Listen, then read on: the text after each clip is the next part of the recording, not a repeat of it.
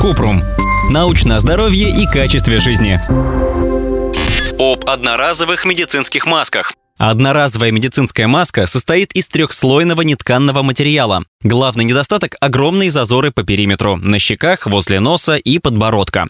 У маски есть фильтрующий слой с пропиткой. Когда маска намокает от дыхания, чихания или кашля, пропитка теряет защитные свойства, и маска становится малоэффективной.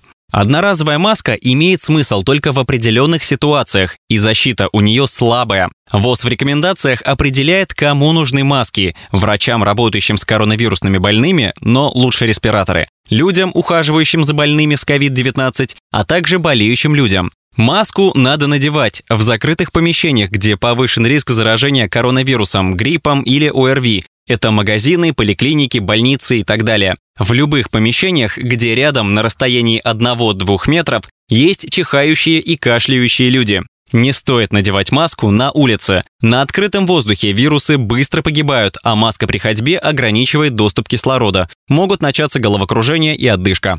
Маску надо заменить в тех случаях, если она намокла от кашля, чихания или дыхания. В остальных случаях не реже раза в 2 часа.